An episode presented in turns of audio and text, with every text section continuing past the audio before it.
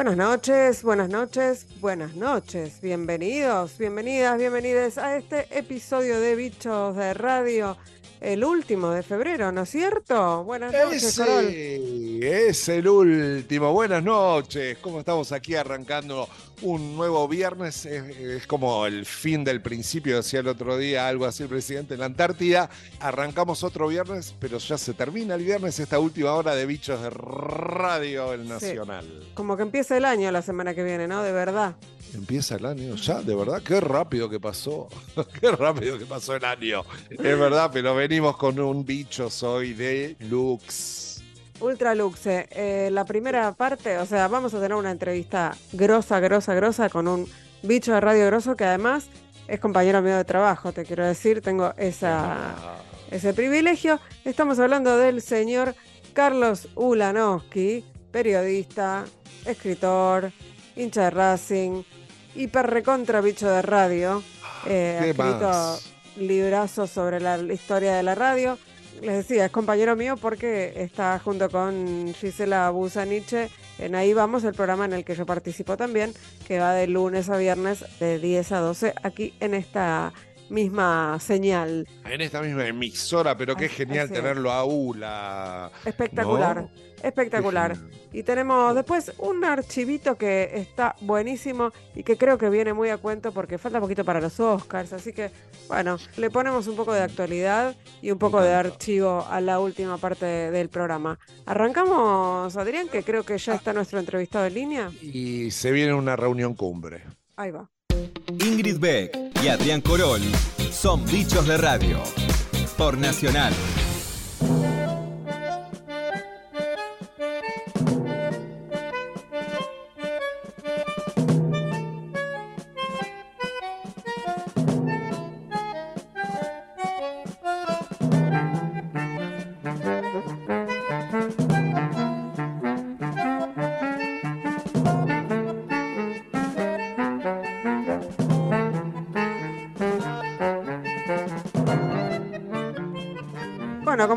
habíamos anticipado, estamos con, no sé cómo llamarlo, bueno, es un bicho de radio naturalmente, hiper reconocido, es un estudioso de la radio aparte, un investigador, periodista, fanático. No sé si llega a la altura de Corol. ¿Será que sí? Ulanowski, ¿cómo te va? ¿Llegás al fanatismo de Corol por la radio? ¿Qué decís? ¿Sos competencia? No, no, no, no, Corol me lleva kilómetros de tecnología me permito además de saludar que si las horas radio de Ulanowski en el aire con el micrófono o a la escucha las pasamos a millas, puede dar la vuelta al mundo y al universo por eh, los siglos de los siglos. Millas acumuladas. No, pero bueno, en serio, en serio, yo respeto mucho a los que eh, crecieron y evolucionaron en estos últimos años, cosa que yo no hice. Yo soy en todo caso un espectador de la nueva tecnología, ¿no? No un detractor, ¿eh? pero sí un espectador, digo, yo subutilizo el teléfono celular, subutilizo la computadora y la verdad que por momentos me da pena, pena de mí mismo, quiero decir, ¿no? Sí, claro, digo, porque seguramente podría tener más facilidad para ciertas cosas, pero bueno, no lo he logrado, no lo he logrado. Ahora sí es un estar frente al micrófono, Ula, sí es un laburo absolutamente sostenido a lo largo de tu vida profesional, ¿no? Sí, sí, sí. Sabes que empecé, el primer programa lo hicimos con una chica, con una periodista que lamentablemente fallecida, se llama Silvia Rudney.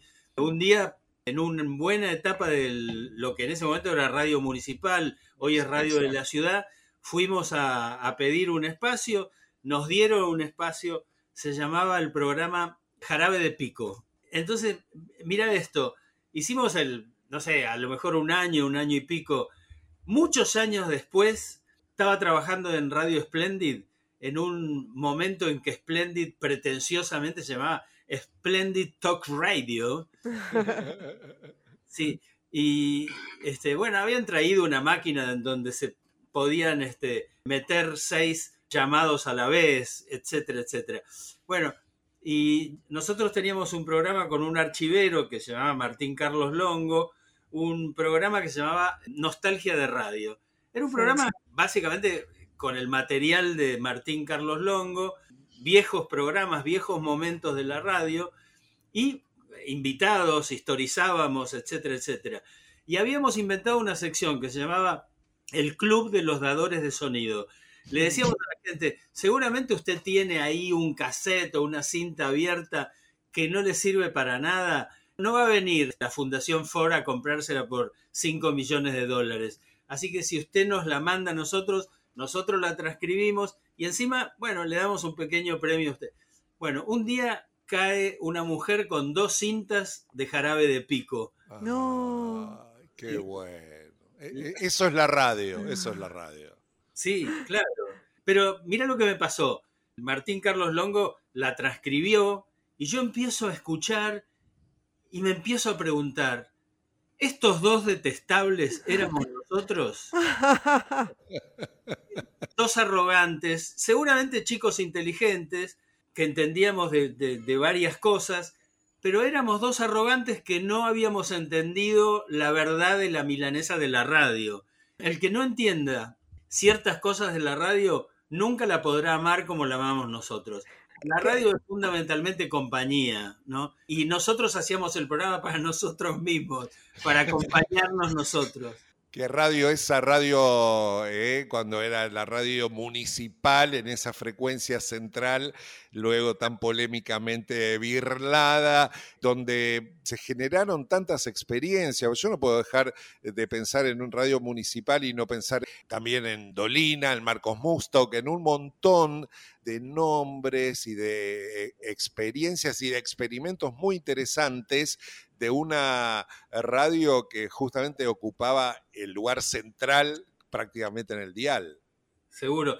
Sabes que esa era una eh, gestión liderada por un tipo que se llamaba Tedín Uriburu, Virgilio Tedín Uriburu, y el que manchaba muchísimo de radio era el segundo de, de Tedín Uriburu, que era muy buen tipo además, se llama Ricardo Constantino. Y él era el que de alguna manera había eh, nucleado y acercado a una cantidad de gente interesante en esa época, ¿no? De la mm. radio. Ahora, lo que me resulta admirable de ambos ustedes es que además de ser fanáticos de la radio, yo soy otro tipo de fanática de la radio, tienen una memoria increíble. La cantidad de nombres y datos históricos que pueden llegar a, tirar en este en, un lapso brevísimo es eh, espeluznante, diría. No, sí, sí. Eh, la verdad que por suerte todavía esa parte de la maquinaria anda bien. Y, yo, en mi caso, desde el lugar donde estoy hablando, acá tengo dos libros de Carlos Uranowski donde está toda la data. Te estás macheteando, Corol, decí la verdad. Siempre, toda la vida es un examen. Bueno, ojo, yo también me macheteo de cuando tengo que, bueno, Ingrid es testigo, cuando tengo que ir a la radio, voy preparado por ejemplo, tengo que hacer una cosa para Telam sobre los 40 años de democracia, el inicio de, los 40 años. Y no me acuerdo de todo, no lo tengo todo en la cabeza. Y estoy leyendo ahora el libro mío, el Par en las rotativas, y eso me sirve, por supuesto. No, no me avergüenza, no me da pudor. Y también te va a servir, perdón, y te va a servir mucho el de Radio Belgrado. No, sí, sí. ese es un libro muy querido. La verdad que también nos gustó mucho hacer ese libro, lindo grupo de gente. Así que bueno, lo llevo en el corazón. Hace poquito estuvimos charlando con Daniel Divinsky justamente a raíz de los 40 años de democracia y de su, su intervención en esa radio y lo que fue esa, esa gestión tan innovadora, ¿no? Para, para la radio, para el momento, para todo. Sí, sí, sí. Creo que lo de Radio Belgrano, también llamada Radio Belgrado, o, se vino el surdaje en la radio también. Fue lo más nuevo, lo más distinto, lo más de apertura, ¿no? Y todavía, de alguna manera, estaban los militares, no estaban en el poder, pero estaban respirándonos en la nuca todavía, ¿no? Y ahí estuvieron, bueno, la gestión de Daniel Divisky sumó a Liberty, a Daunes, a la Nata, muy joven, mm. el Lotoviazda, Dorio y Caparrós, Pasquini Durán, bueno, y muchos jóvenes y jóvenes que hicieron carrera después, ¿eh? como Rosario Lufrano, por ejemplo. Mm. Sí, un elencazo total. Sí, sí, sí, sí. Me quedé pensando a propósito, ya que mencionamos, ¿no? 40 años de, democracia son también 40 años de radio en democracia. ¿Cómo, ¿Cómo ves que se portó la radio? ¿Cómo interpeló? ¿Cómo participa? ¿Qué protagoniza la radio en estos 40 años de democracia? Bueno, en principio hay que decir que veníamos de la dictadura, ¿no? Siete años de de censura, de terror, de levantamiento de programas, de prohibiciones a artistas notables como Mercedes Sosa y Gieco.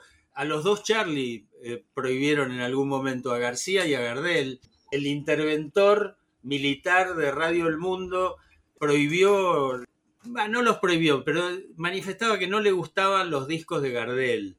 Y después se supo que en realidad quien no le gustaba era su esposa. Bueno, había dificultad. Eso lo, lo cuenta muy bien también desde su lugar Silvio Soldán, que tenía un gran programa de tango y tenía dificultades, ¿no? Un día finalmente, en lugar de pasar a Gardel, pasó a, a, eh, Horacio Deval, que era una especie de imitador de Gardel. Y entonces vino el interventor de la radio en donde trabajaba Soldán y le dijo, ese sí me gusta, ¿eh? Ese sí. La radio no fue ajena a una cantidad de cosas tan horribles como que hubo listas negras, hubo listas mm. grises.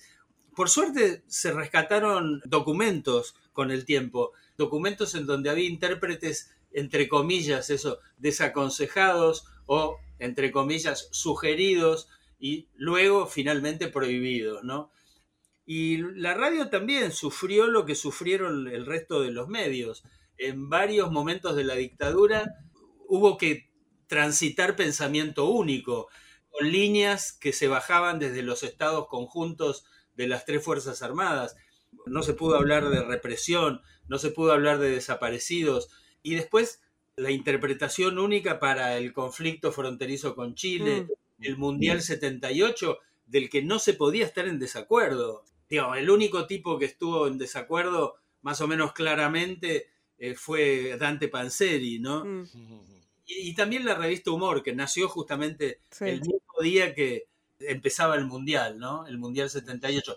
Malvina fue otra época, otra fecha dolorosa. Sin embargo, hubo oasis radiales, ¿no? El programa de Badía, de Juan Alberto Badía y de Graciela Mancuso, que se llamaba Imagínate, Flecha Juventud, del 76 al 78. Y bueno, y ellos también se las ingeniaban para pasar temas de intérpretes prohibidos. ¿Sabés que hacían engaña pichangas? ¿Viste el libro del que hay en cada radio? Bueno, antes se usaba realmente, ahora creo que es un objeto en desuso. Adorno. Para que la gente sepa, es una especie de libro de actas, ¿no? Que hay en, eh, en, la mesa, había eh, en la mesa de, de, cualquier programa de radio. Sí, sí. Bueno, y un día este, le disfrazaron el apellido Spinetta para poder pasarlo, ¿no? Digo, bueno, esas cosas que, no eran ni siquiera toleradas, en todo caso eran riesgos que tomaban y que tomaron como personas como Badía o Graciela Mancuso. Está también durante la dictadura la entrevista famosa de, Antonio Carrizo a Jorge Luis Borges, año 1979, la intervención de Ariel Delgado permanentemente mm. contando las cosas que no se podían contar en las radios argentinas desde Radio Colonia Uruguay. El programa de Aliberti, la verdad, digo, cada uno hizo lo que pudo. Creo que hubo excepciones como estas que acabo de mencionar. Y una cosa graciosa que me acordaba cuando Eric me, propuso esta nota, programas con títulos que eran todos adverbios de modo, ¿no? Exclusivamente Parliament, cálidamente Ropint, cordialmente y mucho, mucho felizmente. Mucho adverbio de modo usado entonces para, para titular programas de radio. La imaginación estaba terminaba en mente. Claro. Y bueno, los militares se habían propuesto privatizar las radios, no lo hicieron y llega diciembre de 1983, ya con Alfonsín en el poder, con una cantidad de radios oficiales. Esta municipal, esa frecuencia extraordinaria que luego fue arrebatada, la 710, Nacional, Excelsior, Belgrano, ¿eh? como caso también especial y emblemático que acabamos de, de mencionar, pero insisto, todas esas radios se desarrollaron con los militares todavía en actitud amenazante, ¿no? Todavía vigente la dictadura, en agosto de 1983 se privatiza Radio Mitre, ¿no? La toma el famoso productor Moyano, ¿no? Sí. Y antes de concluir el, el- el mandato de Viñone, se llama licitación a Radio El Mundo, Radio Argentina, que ya no existe más, Radio Antártida y alguna más que se me escapa. Ya empezaba el crecimiento de las FM, pero Sí. existió siempre la sospecha de que esos llamados a licitación fueron finalmente emisoras adjudicadas a amigos del poder militar. Y ahí en los primeros tiempos de la democracia otra vez vuelve a, a destacarse a Liberty, esa programación de Radio Belgrano que habíamos mencionado. Carlos Rodari tenía un programa en Radio del Plata. Oh, a la noche abierto eh, al teléfono, que él lo hacía con el estudio muchas veces con la luz apagada y apenas un velador, en Santa Fe 2043. Exactamente, exactamente. Bueno, ahí empezó también el negro González Oro, con un programa que no estaba mal, que no estaba mal. Y otra cosa simpática, va, curiosa, es que en, en ese momento, en- digamos, en el 84, empieza a hablarse de dólar oficial y de dólar paralelo, ¿no? Ah, Eh, no me acordaba. Claro, aprovechando el tema del, bueno, del fracasado plan austral, el ministro Vital Surruil, la hiperinflación, etcétera, etcétera. Quien empieza a destacarse en eso es un cronista que estaba en Clarín en ese momento, se llama Osvaldo Granados, apodado El Bebo, que bueno, él creo que le descubrió esa pata a la, a la sota dólar y le explotó, bueno, todo lo que pudo, ¿no? Hubo momentos en que salía, eh, en serio esto, ¿eh? que salía como en 10 emisoras de todo el país, ¿no? Era el Ernesto Arriaga del dólar. Sí. Ula, ¿sabes qué? Tenemos, como siempre en este programa, una característica, es que así como vos tenés tus fichas para las, las entrevistas que haces para presentar a los invitados y las invitadas, nosotros acá armamos unas biografías sonoras. Así Uh, que si estás de acuerdo, te invito a que escuchemos la tuya. Pero, supuesto. Habemus Papa.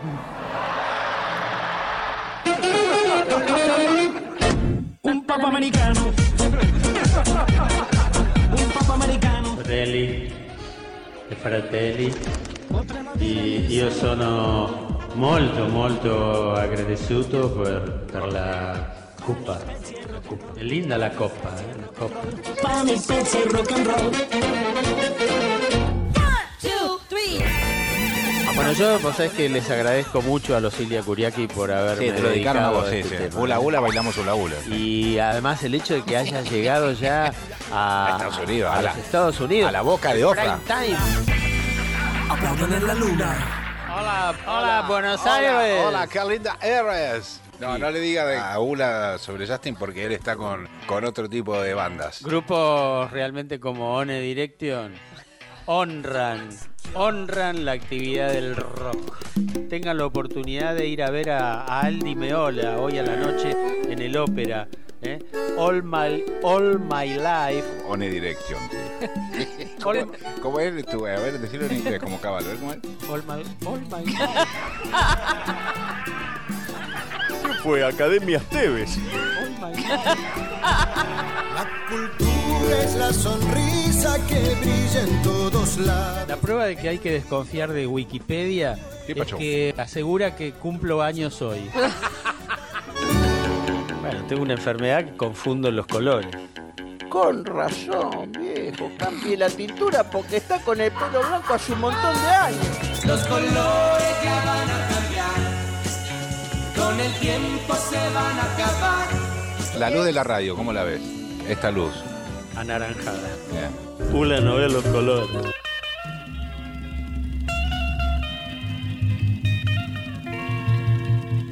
¿Sabe que Yo lo único que bailo y más o menos es cumbia. de la mención de honor senador Domingo Faustino Sarmiento al señor Carlos Ulanovsky. Carlos, Carlitos, Tito, Ula, es periodista de toda la vida. Lo otro, lo otro que quería contarte, Lucho, es que estaba en un bar, estaba en el- mi confitería preferida, que es la Saint Moritz, Sí. de ahí de Paraguay Esmeralda, y lo vi a César Luis Menotti. Mira vos. Y entonces mm, me presenté con Menotti y le dije que eh, trabajaba en la radio con un gran rosarino y él te mandó este, Mirá qué bueno, che. este autógrafo. Lucho, un abrazo. Por, mirá vos. Por Rosario y por Sí, Central. claro, por supuesto. ¿Eh? Mirá qué bueno, gracias Tito. ¿eh? Me No. lo voy a guardar y lo voy a llevar.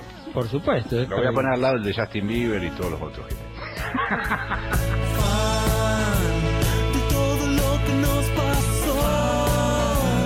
todo lo que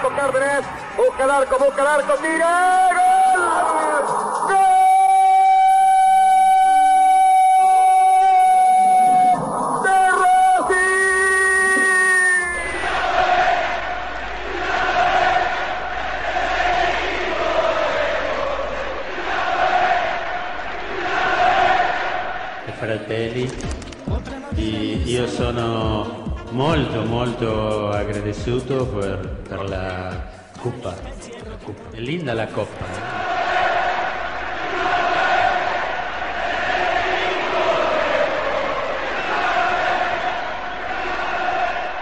Y Ula, te... ¿qué, qué es ese Ulanowski Papa?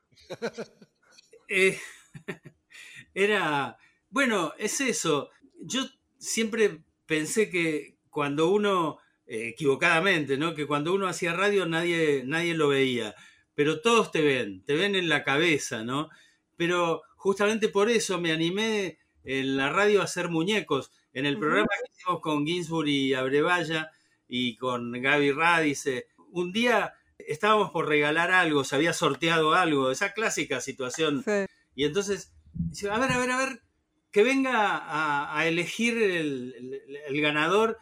Esa, la nenita que está ahí en, el- en la segunda fila, ven y pasá, pasá.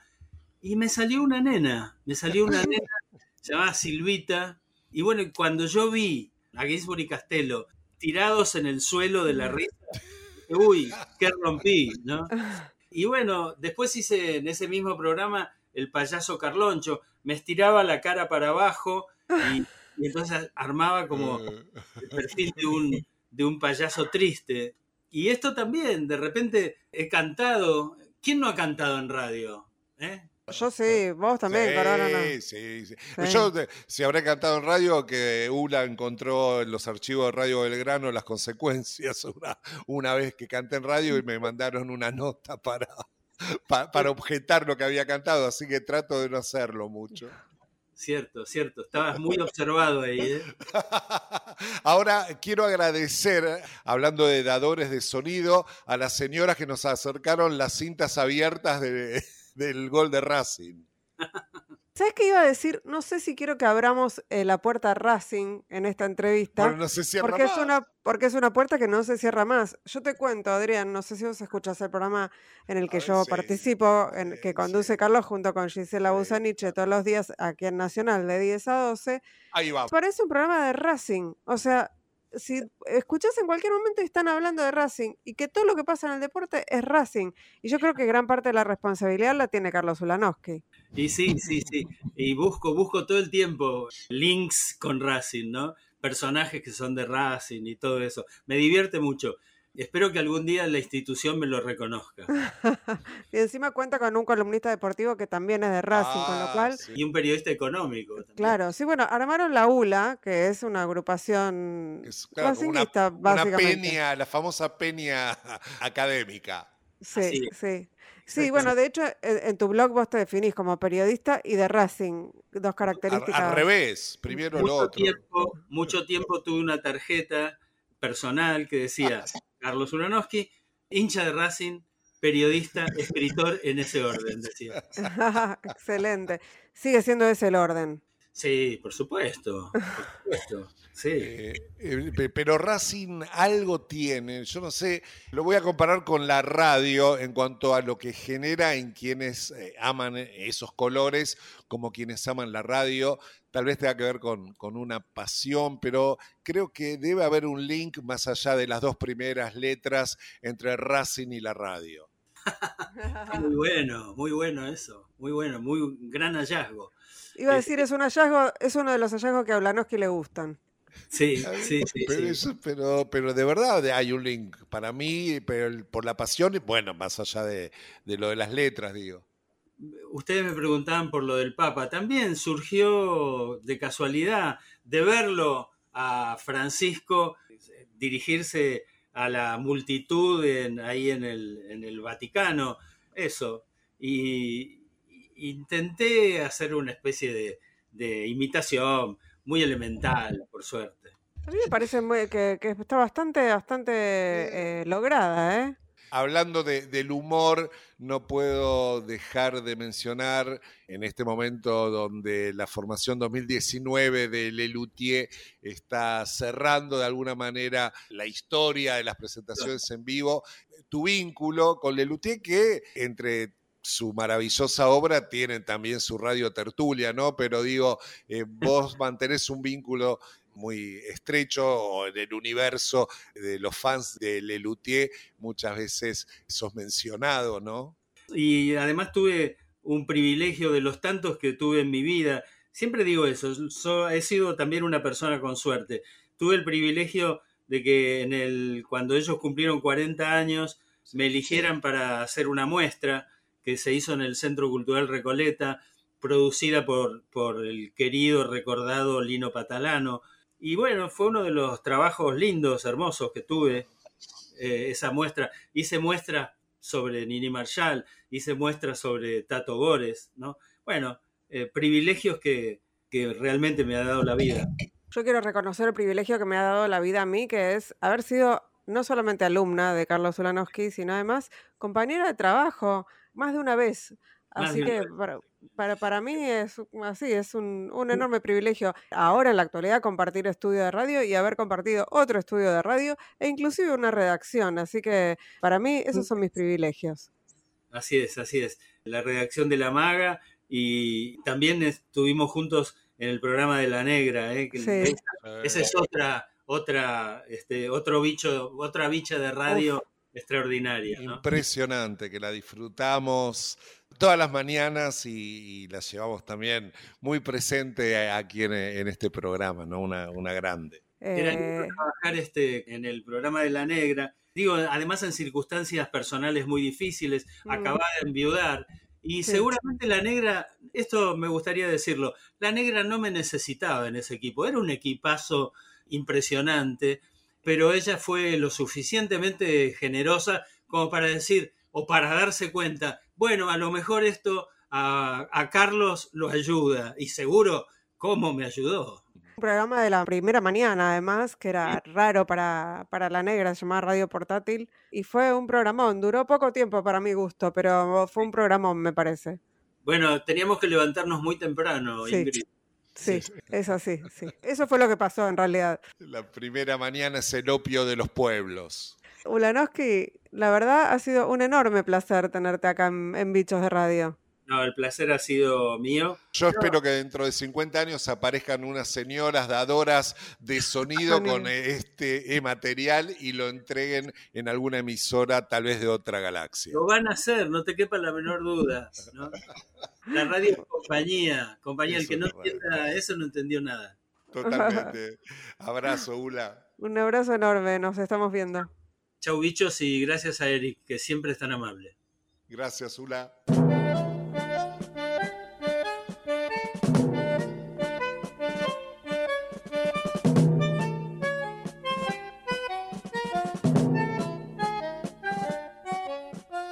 Bueno, nos quedamos eh, encantados con la nota con Ulanowski y a- no sé, a mí me gustaría, viste que Ulanowski tiene un, un libro increíble que se llama Días de Radio, que es un libro, Sí, sí, es, sí, un, es una, eh, es un libro objeto. Yo lo tengo acá, te juro, esto es literal, ¿eh? mientras estamos hablando, tengo acá dos de los eh, volúmenes con sus CD, Sí. uno verde y otro naranja. maravillosos libros y son hermosos aparte, por eso digo libros objetos, porque aparte de tener la historia de la radio, unas ilustraciones increíbles, fotos, etcétera, tiene los CDs y tiene el diseño, bueno, son maravillosos. Todo. Eh, y elegimos un resumen del CD de Días de Radio, donde vamos a escuchar muchas, muchas voces grosas que pasaron por esta, esta historia, ¿no? Desde Mario Clavelli, Luis Andrini hasta, bueno, Nini Marshall, Enrique Susini, Gardel, la sigla de Radio El Mundo, Luis Elías Ojit, Pepe Uh. Arias, no sé, un montón de Ricardo voces. Jurado, mira el Ricardo Jurado, qué voz, otro gran locutor, todo, ¿eh? Todo. Gardel, Gardel, no sé si lo Eh, dije. ¿Viste? Que tanto, tanto Oliva había con Gardel, con todo Hula, que hoy vamos a escuchar, hasta algún testimonio de Enrique Telemaco Susini, mira.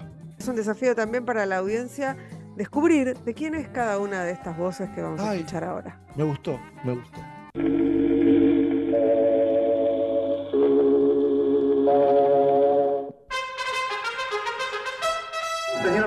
Mis amigos, es un placer estar con ustedes en este alegre desfile de melodías. Buena y con licencia. Buenas noches, señoras y señores. Le dieron la bienvenida a este compacto voces que muchas veces lo acompañaron y que acaba de reconocer con la misma facilidad y emoción con que se reconoce a una persona muy cercana. Hola Felipe. Oh, ¿qué, tal? ¿Qué, qué dice Iván? Con profunda emoción, emoción que hace temblar mis palabras, yo quiero reclamar, no por inmodestia ni para aumentar el mérito nuestro, sino porque le corresponde a la ciudad y al país, la absoluta seguridad que la primera transmisión nuestra fue la primera transmisión del mundo en radiodifusión. LR3, Radio Belgrano de Buenos Aires. LT3 de Rosario. LR1 Radio El Mundo de Buenos Aires, con sus ondas cortas LRX, LRX1 y su cadena de emisoras. Sol de América Latina sobre el río de la Plata. Te traigo la serenata de tu gente que te admira. Por eso, con tus esquinas, con tus barrios y tus calles, te saludo, Buenos Aires, capital de mi Argentina.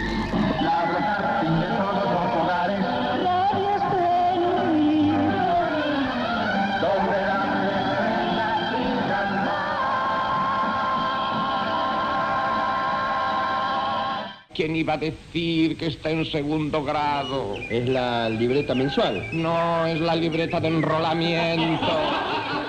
Buenas noches, queridos amigos. Y ya los invito a que pasemos violentamente al Hotel La Sola Cama, donde, como ustedes saben, hay bronca toda la semana. Rulli para Cárdenas, ataca el CAE, el campeón de Argentina y campeón de América, va a tirar de sur, a tirar. Cumple la Subsecretaría de Informaciones de la Presidencia de la Nación el penosísimo deber de informar al pueblo de la República que a las 20.25 horas ha fallecido la señora Eva Perón, jefa espiritual de la nación. La verdad es que el interior se ha sublevado, desconociendo a sus usurpadores del poder. No se ha empezado una lucha para darla por terminada en pocas horas. Buenas tardes amigos. He aquí las primeras informaciones para este boletín. Un estudioso de la conducta humana definió así los principales errores que comete la gente y le impide alcanzar la felicidad o la paz consigo misma. ¿Qué errores son esos? Vaya cantándolos. Primero, creer que el progreso propio se alcanza pasando por encima de los demás. Qué refrescante sensación de bienestar. La espuma protectora de colina. Hola. Hola, mi humano de Crandall. ¿Estás ahí? Acá estoy yo. Vení. Espera, porque. Porque yo, yo me quiero dar el gusto de algo que acabo de anunciar, pero ¿por qué no lo voy a hacer realidad yo primero? Ustedes, Flecha Juventud. ¿Qué tal si aquel 3 de junio aparece él y después aparece Luis Alberto Spinetta? Un programa para todas las mujeres y algunos hombres también.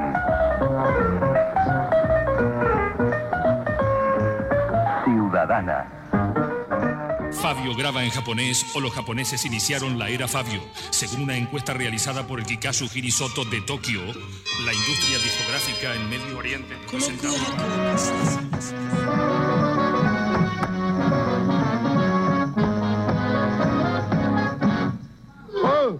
¡Wow!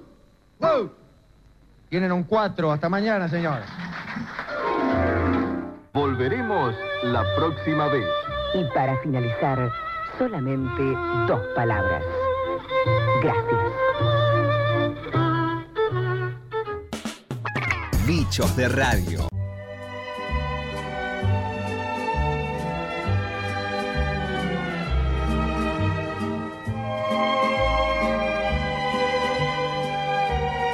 Continuamos con Bichos de Radio.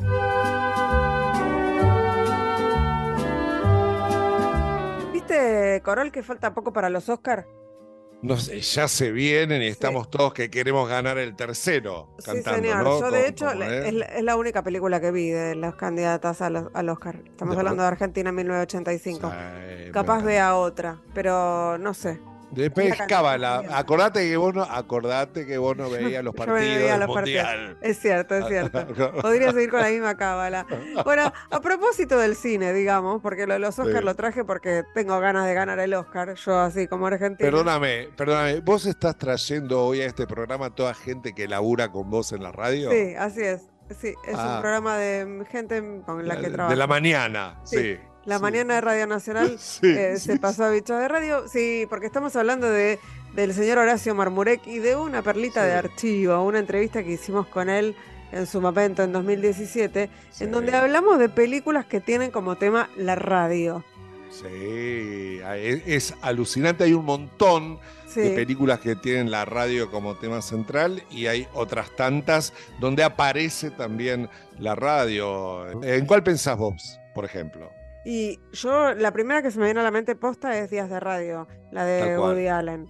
Y después eh, es eh, alucinante y además de verdad alucinante la música como Buenos días o Good Morning Vietnam Sí, de Robin Williams, que hay eso era, es pura radio y además la música que nos lleva a una época maravillosamente tratada, ¿no? La radio, Sí. la música en el drama de la guerra. Sí, la cortina con la que abría el programa Robin Williams en Good Morning Vietnam. Bueno, bueno, no quiero spoilear tanto, pero otra película que me viene a la mente tiene que ver con Solos en la madrugada. No, me sale muy estamos bien. sol- no, no, no, no estamos solos, no estamos solos, ¿no? Sí, Era bueno, la película con. Pepe Sacristán, ¿no?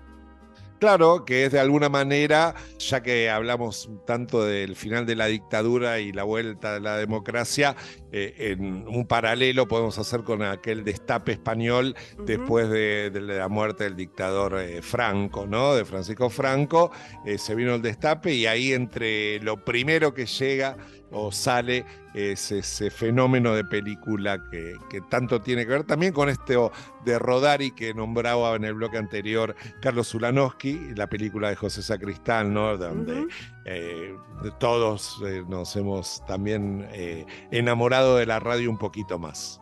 Bueno, y hay otra película también, digamos, de estas tres películas vamos a, hablamos con Horacio Marmurek y hablamos de una película más que me imagino que debe ser una de tus favoritas. Sí, Radio Encubierta, que es un juego de palabra encubierta porque habla de bueno, historias reales, ¿no? De una historia real, que es una emisora de radio pirata que en los años 60 emitía desde aguas internacionales, película de Richard Curtis, eh, aguas internacionales en el Mar del Norte. De esta manera eh, no podían acusarla de nada a esta radio que pasaba algo que en esa época eh, la radio era monopolio. En el Reino Unido el monopolio lo tenía la BBC y la BBC no pasaba rock and roll y empezaban a surgir radios como esta, Historia Real, donde empiezan a aparecer estos DJ que pasan rock and roll y esto obliga a un cambio total de la BBC, que es un cambio hasta de poner una radio exclusivamente dedicada al rock. Bueno, con estas recomendaciones de cine que estamos haciendo y el diálogo que tuvimos con Horacio Marmurek, vamos ahora a escuchar. Ingrid, creo que es momento de empezar una nueva sección, nuestra nueva sección. Todo tiene que ver con la radio. Sí, sí, me, me gusta porque vinculamos temas que tienen que ver con el arte, la cultura, el espectáculo y la radio, como si esto no tuviera nada que ver, ¿no? Pero bueno. Sí, pues hemos dicho los libros y la radio, la música y la radio. ¿Y el cine qué? Y el cine también, hay un bocha de, así, bocha es como muy preciso, ¿no? Bocha de películas relacionadas con la radio. Tenemos un invitado especial Que no para... es- eso, que no es cortar la bocha, sino un bocho de esto. Nos va a ayudar a trabajar en este asunto. En este asunto vamos a trabajar películas que tienen que ver con la radio, comenzando ya. Bienvenido, Horacio Marmurek. Bueno, bienvenido yo a todo esto, muchas gracias por la invitación. Sí, a ver, digo, una particularidad es que la radio convivía muy bien con el cine. Maridan.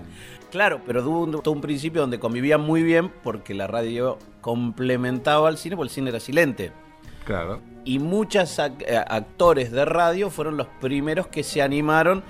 Digo, no está en la lista, pero busquen Cantando Bajo la Lluvia como la película que cuenta cómo el sonido complica la existencia de aquel mundo perfecto que existía en el mundo de las películas silentes y donde la radio reinaba por sí mismo, ¿no? Este, pero bueno, hay varias películas que tienen que tienen que ver con la radio. Por ejemplo. Y por ejemplo, a ver, se cae de maduro decir que Días de Radio, la película de Woody Allen, es la película que uno imagina que tiene que ver con la radio. En realidad tiene que ver con aquel viejo ritual del cual cada vez que se habla de radio dice, y la familia reunida alrededor de la radio, y mucho tenía que ver con eso, y mucho ese espíritu rescata a Woody Allen, porque también hay familiares que trabajan en la radio, y porque también hay historias que tienen que ver con la radio, y que Woody Allen también replica cómo se vivían del otro lado de la radio, ¿no?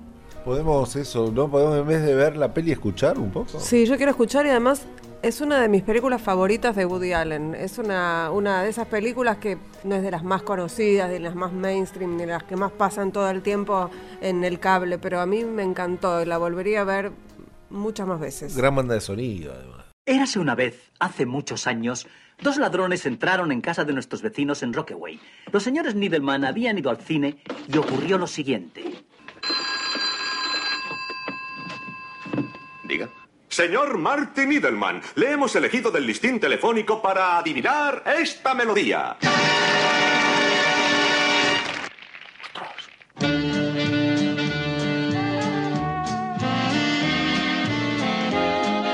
¿Puede decirnos el título de la melodía que está tocando la orquesta? No la oigo bien. ¿Quieres poner la radio? Búscala y enciéndela. ¿Pero qué es lo que ocurre? no la oigo bien. ¿Quieres callarte? ¿Pero qué haces? Creo que la conozco. Pues quieres decirme que... Creo que es...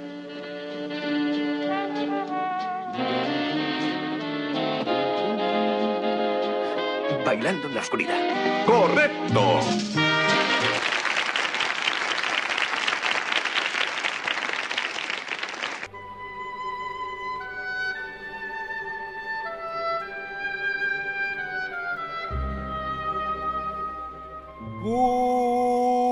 Good morning, Vietnam. Ay, te sale igualito, Ah, igualito. Robin Williams no, pero otra que tiene una gran banda de sonido. eh. Buenos días, Vietnam. Good morning, Vietnam. Y ahí sí se, se muestra, ahora nos va a ayudar eh, Horacio Marmureca a describir un poco de qué se trataba esta película, pero me parece que muestra algo de todo lo que nosotros decimos siempre, ¿para qué sirve la radio? Y además porque en la banda de sonido eh, no solo están la- la- las canciones, la música, sino también parte de las palabras de ese hombre de radio que termina siendo Robin Williams.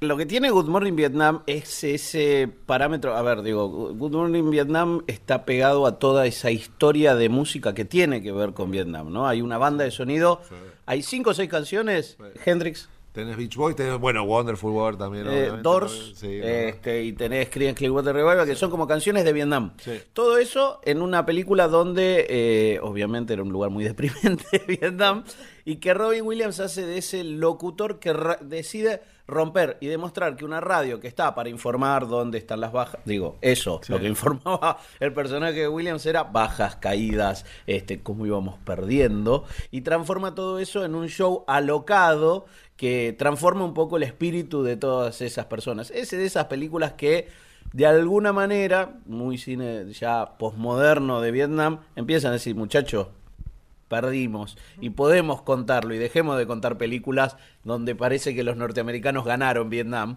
y creo que la elección de la, de la canción de, de Louis Armstrong Claro. es justamente el agridulce que necesitaba esa película. Además porque se va escuchando esa canción con unas imágenes que de alguna manera no es la otra cara de la moneda en realidad, pero el contraste es tan grande que te queda esa imagen y ese clip en esta suerte de sociedad de los locutores muertos.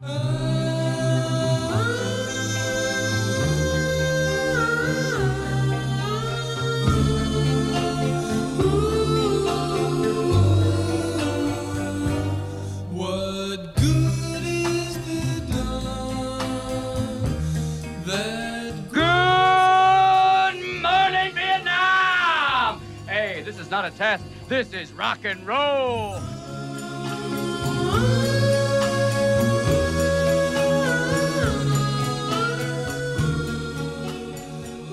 Esta la viste seguro. No, che, Horacio. ¿Qué? Esta no la vi. ¿Cómo que no? No la viste, pero sí sabes la historia. Y si no sabes la historia, tiene mucho que ver con algo de, de- de la historia de la radio, teniendo en cuenta que Londres, Inglaterra, la radio, la BBC son como símbolo de qué bien, qué buena radio que se hacía. Bueno, lo que mucha gente no sabe es que por un momento era la única radio que se hacía. Monopolio de radio, el de la BBC, hasta que hay una bisagra que viene del mar. Claro, como tantas otras cosas, para quien no lo sepa, este, para insultar a la reina te- te- no tenés que estar pisando suelo británico, así que mucha gente anda con un banquito, se sube al banquito e insulta a la reina, y tampoco eso se podía hacer. Mucha gente se iba al límite de, de- Aguas internacionales. de aguas internacionales y empezaban a transmitir desde ahí la música que no sonaba en la BBC.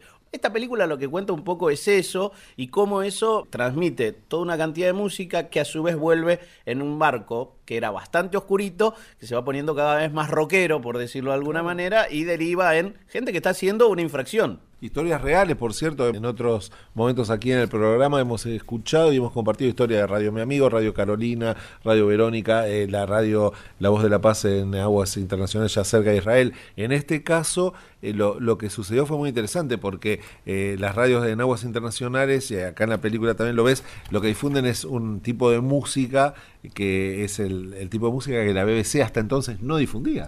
Una cosa, en este momento los oyentes están tratando de, de adivinar de qué película estamos hablando. Yo Sí. se los voy a decir. Petete y Trapito. No, The Boat That Rocked. ¿Radio encubierta? ¿Así se traduce? Radio encubierta, sí, Radio Pirata también tiene varias, eh, tiene muy buenas actuaciones. Estamos hablando, a ver, digo, para repasar un poco, hablamos de una película de fines de los 80, de una película también de los 80, fines de los 80, principios de los 90, que es la de Woody Allen, y esta que es como más cercana, que es la de 2009. Porque uno podría pensar que a medida que se nos vamos acercando en el tiempo, a- después de los 2000, la radio no tiene la preeminencia que podría haber tenido en otra película. Y la verdad es que eh, está presente todo el tiempo, contando algunas historias también que, insisto, tienen que ver con ese espacio de, de libertad que empieza a tener la radio como canal alternativo de difusión frente a, a- a cada vez monopolios más grandes, ¿no? La música que acompaña esta película Eh, me parece que una no que sepamos todos. Sí, es tal cual, una que sepamos todos.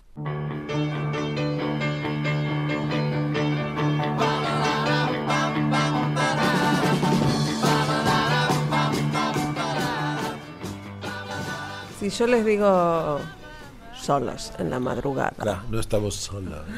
También, qué película esa. Te marca también un momento eh, en la historia de España y en el nuestro también. Sí, a mí me hace acordar además un tipo de programa de radio que obviamente se, se- se exportó y que hubo acá, digamos, antes y después de, de esta película que se llamaba Solos en la Madrugada y que estaba protagonizada por José Sacristán, me hace acordar al Perro Verde, me hace acordar a, a Carlos vos- Rodari. A Carlos Te Rodari. a- escucho con salvando, pero de- era un horario y un formato de programa. y ¿no? a Hugo Guerrero Martínez, me parece que también... El, el mundo de los silencios, ¿no? Digo, es, es- es muy interesante porque... Y, dime Horacio. Claro, era Sacristán haciendo un programa de radio, ubicaba, para que nos digo, el contexto es también muy interesante para, para Sí, definir y algunas de estas películas de la radio. Pues es una película del año 78. En el 78, con la muerte de Franco, aparece este programa en la, en la, en la, en la película que permitía a Sacristán hablar con sus oyentes. Y a partir de hablar con sus oyentes, en el anonimato del llamado, empezar a contar los solos que habían quedado un montón de españoles dando vueltas por ahí. Ahora, la película, antes las películas no se estrenaban con un mes de diferencia, se estrenaban a veces con uno o dos años, pero se estrena en plena dictadura en la Argentina. Y, y un poco me parece que eso también hace lo que después, porque Ingrid decía el perro verde. El perro verde, no, no sé si mucha gente hoy recuerda que lo importamos Claro, y que le dimos vino, una... Vino una- Jesús Quintero y además teníamos al loco de la colina de acá. Claro, y le dimos una sobrevida a Jesús Quintero que le permitió un muy buen pasar en la Argentina. Y a Pepe Sacristán Y a también. Pepe Sacristán también. Lo cierto es que Pepe Sacristán sigue teniendo. Creo que ya nadie le pide solos en la madrugada. No, yo sí lo veo eh, no, ahí en, eh, en- Pepe, en- en- decime. en Montevideo y Corriente, que una vez lo vi en el restaurante ese que va a Diango, y dice, dice yo le- no estamos solos. le digo. Claro, bueno, es que no le vas a pedir una escena de convivencia una que- que, claro, hizo no. Eh, ¿Hay algo de solos en la madrugada? El monólogo, ¿a qué sí? Es la una en punto de la madrugada. Transmite Unión Radio Española.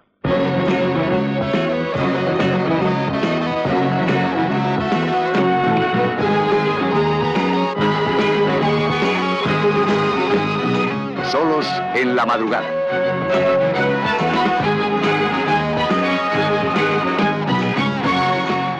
Solos en la madrugada.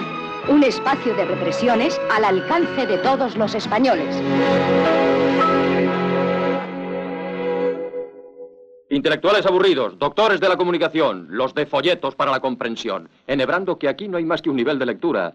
Esto no es cultura, ni siquiera contracultura. Y si no, que venga Manlujan, Don Marshall y lo vea.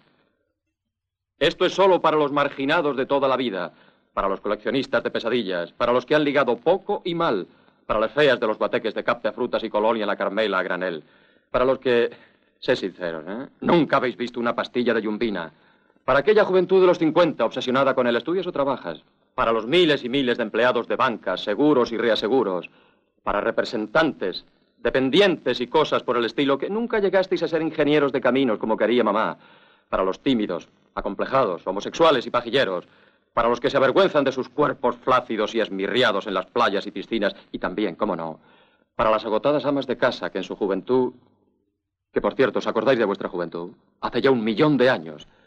Ibais al váter siempre acompañadas de una amiga para animaros en ese último toque a los labios, a las medias o al sujetador, a ver si por fin aquel príncipe azul llamado Arturo, de camisa de cuello italiano y corbata estrechita con nudo Wilson, se fijaba en vosotras. Y lo triste es que se fijó. En fin, queridos inútiles, este es un programa para nosotros, la desengañada gente de la segunda edad, que hacemos más y más grande el imperio día a día. Quando sono solo in casa e solo devo restare per finire un lavoro, perché al raffreddore c'è qualcosa di molto facile che io posso fare, accendere la radio e mettermi a ascoltare.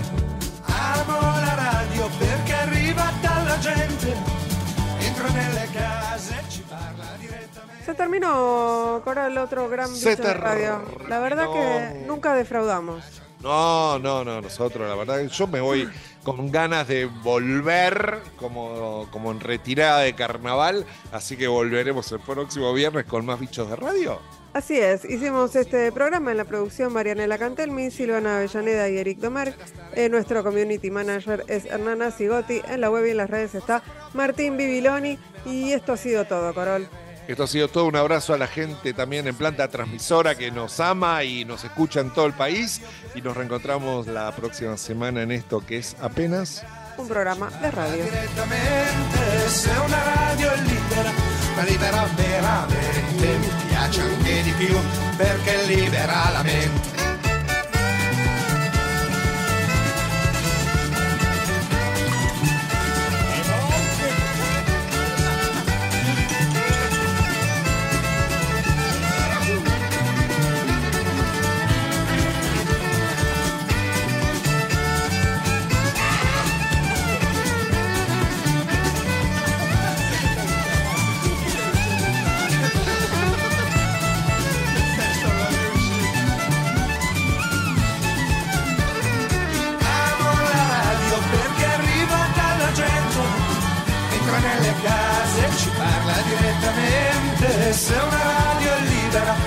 Libera veramente, mi piace anche di più perché libera la.